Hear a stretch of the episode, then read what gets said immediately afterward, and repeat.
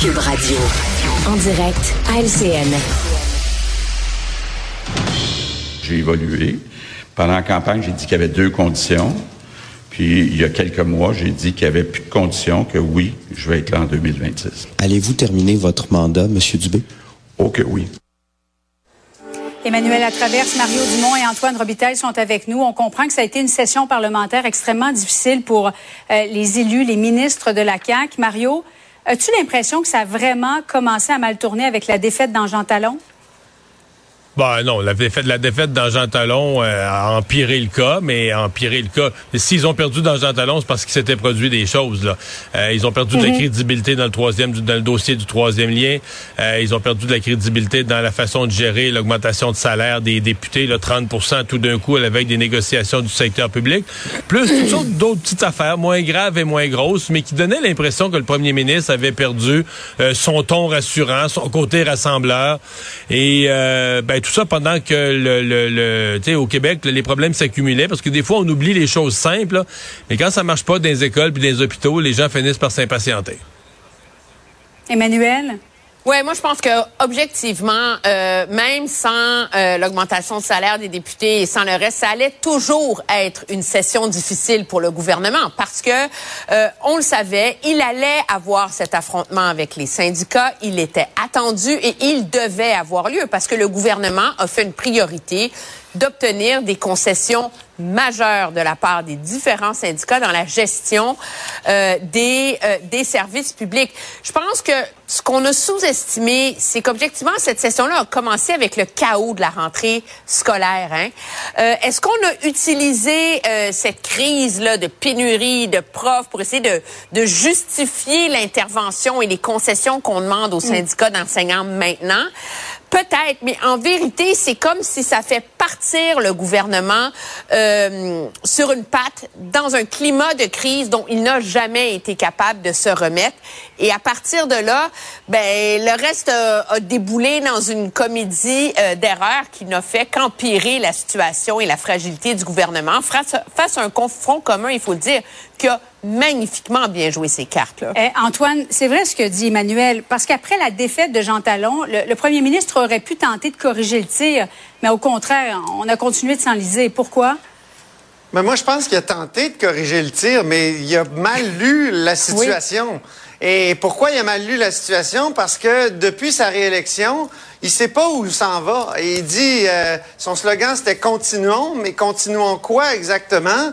Ces grands dossiers de la campagne électorale en 2022. Donc moi, je reviens là vraiment à un an en arrière. C'était le français, l'immigration. C'était des dossiers qu'il maîtrisait pas. Puis sur le troisième lien, pendant toute la campagne électorale, il y a un an, il savait pas trop quoi répondre. Finalement, il a changé d'idée tout de suite après en nous disant que, alors qu'il nous avait dit que c'était sûr qu'il construirait. Donc, euh, tout est dans la manière, là. Ça a commencé à mal aller cet hiver, puis cet automne, ça s'est vraiment empiré. on a l'impression d'un gouvernement erratique. Et c'est ça qui est problématique, qui est pris en plus avec la crise des négociations euh, avec le secteur public. Oui, bien justement, toutes les écoles publiques euh, étaient fermées aujourd'hui.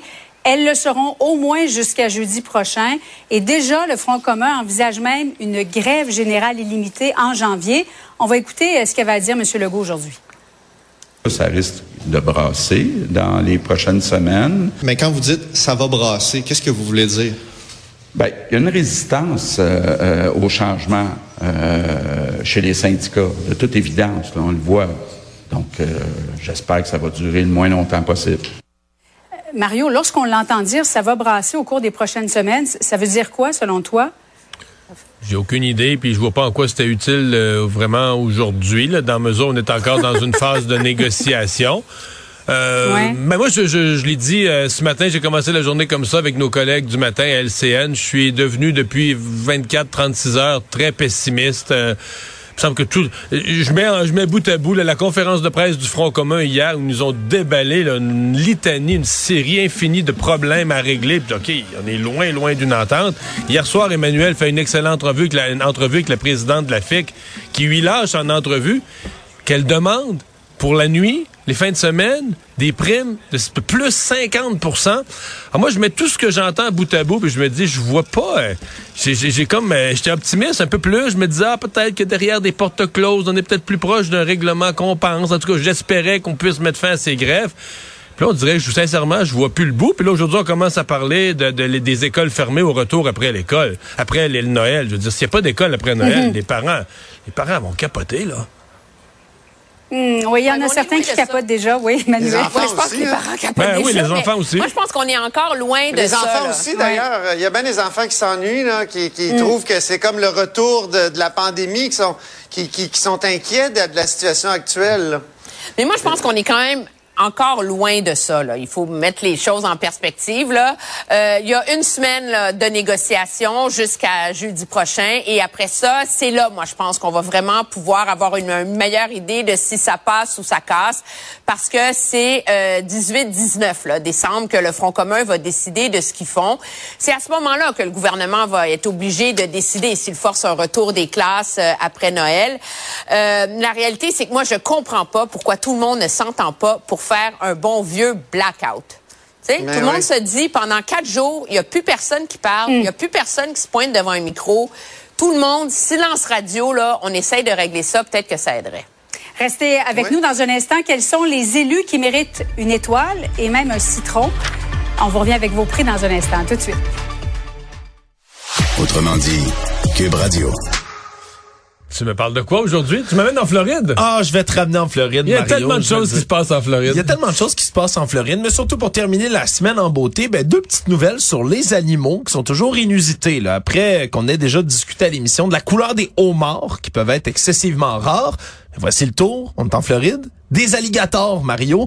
Il y a, pour une des très rares fois, une naissance d'un alligator blanc dans un zoo, là, le zoo Gatorland à Orlando, Ben, al- en Floride. albinos, je présume? Non, c'est là que c'est Oh, vraiment oh, exceptionnel. oh, oh. Parce que oui, ça existe, des alligators albinos, hein, c'est qu'ils ont juste pas de pigmentation et ils ont les yeux roses caractéristiques qui viennent avec ce gène-là d'être albinos. Mais là, c'est vraiment l'alligator blanc. C'est un spécimen tellement rare, Mario, là, que c'est le huitième seulement répertorié sur la planète au complet. Là. On n'en a jamais vu plus de huit. On avait déjà trouvé un nid d'alligators, on appelle ça des leucistiques. C'est le nom des alligators qui sont blancs comme ça. On avait trouvé un nid, c'est la première fois qu'on en voit un bébé, qu'on voit vraiment qu'il y en a un qui vient de naître. Et là, ben, même, puis je te le dis, dans la portée, le frère, par exemple, de cet alligator-là, lui est de couleur complètement ordinaire, une pigmentation ordinaire. Lui est blanc, on a de la difficulté à comprendre pourquoi. Et là, dans le zoo, donc Gatorland, c'est la folie de sécurité, semble-t-il, en ce moment, qui ont dû installer des nouveaux dispositifs. Pourquoi? Parce que les woke veulent se prendre de lui parce qu'il est, parce qu'il est blanc, là? non, c'est pas ça. Ok, non, ok, c'est pas ça, excuse-moi, excuse-moi. c'est parce que c'est excessivement rare. C'est un animal qui, juste de sa rareté pour des collectionneurs, mais, des mais gens... albinos, on comprend que c'est un gène, mais là, c'est quoi? C'est comme une... Parce que son, je suppose que son père, sa mère euh, sont pas blancs. Non, euh, c'est ça, c'est un gène, là, on se comprend que C'est peut-être récessif, comme la couleur des yeux, mais qui peut expliquer, évidemment, je suis pas euh, moi-même Mais sauf là, une un chance, expert. une chance sur euh, des millions, là. Ah, des, des millions, peut-être même des milliards, Mario, comme on dit, là, tout ça, à moins qu'il y en ait peut-être dans la nature qu'on n'ait pas vu, mais répertorié le huitième de l'histoire de la planète, c'est absolument exceptionnel. Autre histoire aussi d'animaux qui nous parvient toujours des États-Unis, mais en Arizona, c'est une dame de Tucson qui euh, avait installé des caméras de sécurité, tu un peu partout dans son jardin, comme ça peut exister, puis qui s'est rendu compte maintenant seulement, il n'y a plus une caméra dans le jardin. Il y en avait comme trois, quatre, il y en a plus une qui reste en place. Puis là, ben, il va voir évidemment les vidéos de sécurité. Puis elle se rend compte que depuis quelques jours, il y a un renard gris qui se promène dans sa cour puis qui fixe les caméras, qui les regarde, puis qui, en une soirée, ramasse les caméras dans sa bouche, une après l'autre, puis il part avec. Puis là, elle a de la difficulté, évidemment, à voir où ça s'en va, parce que tout ce qu'elle voit, c'est une bouche de renard qui traîne une caméra. Mais là, elle vient de se rendre compte que toutes ces caméras, puis ça vaut comme 200 pièces chaque, mais sont toutes parties, sont être volées par un renard. Mais tu sais que probablement qu'avec ça, il va se partir un réseau de TV, le renard. Comment il va appeler ça? Fox TV? Fox fort. News? T'es fort. Ah, ben voilà, Mario. C'était une Toujours- facile. C'est vrai que c'était une facile, Mario, mais c'est fait toujours rire des petites nouvelles d'animaux. Mais c'est pas rare.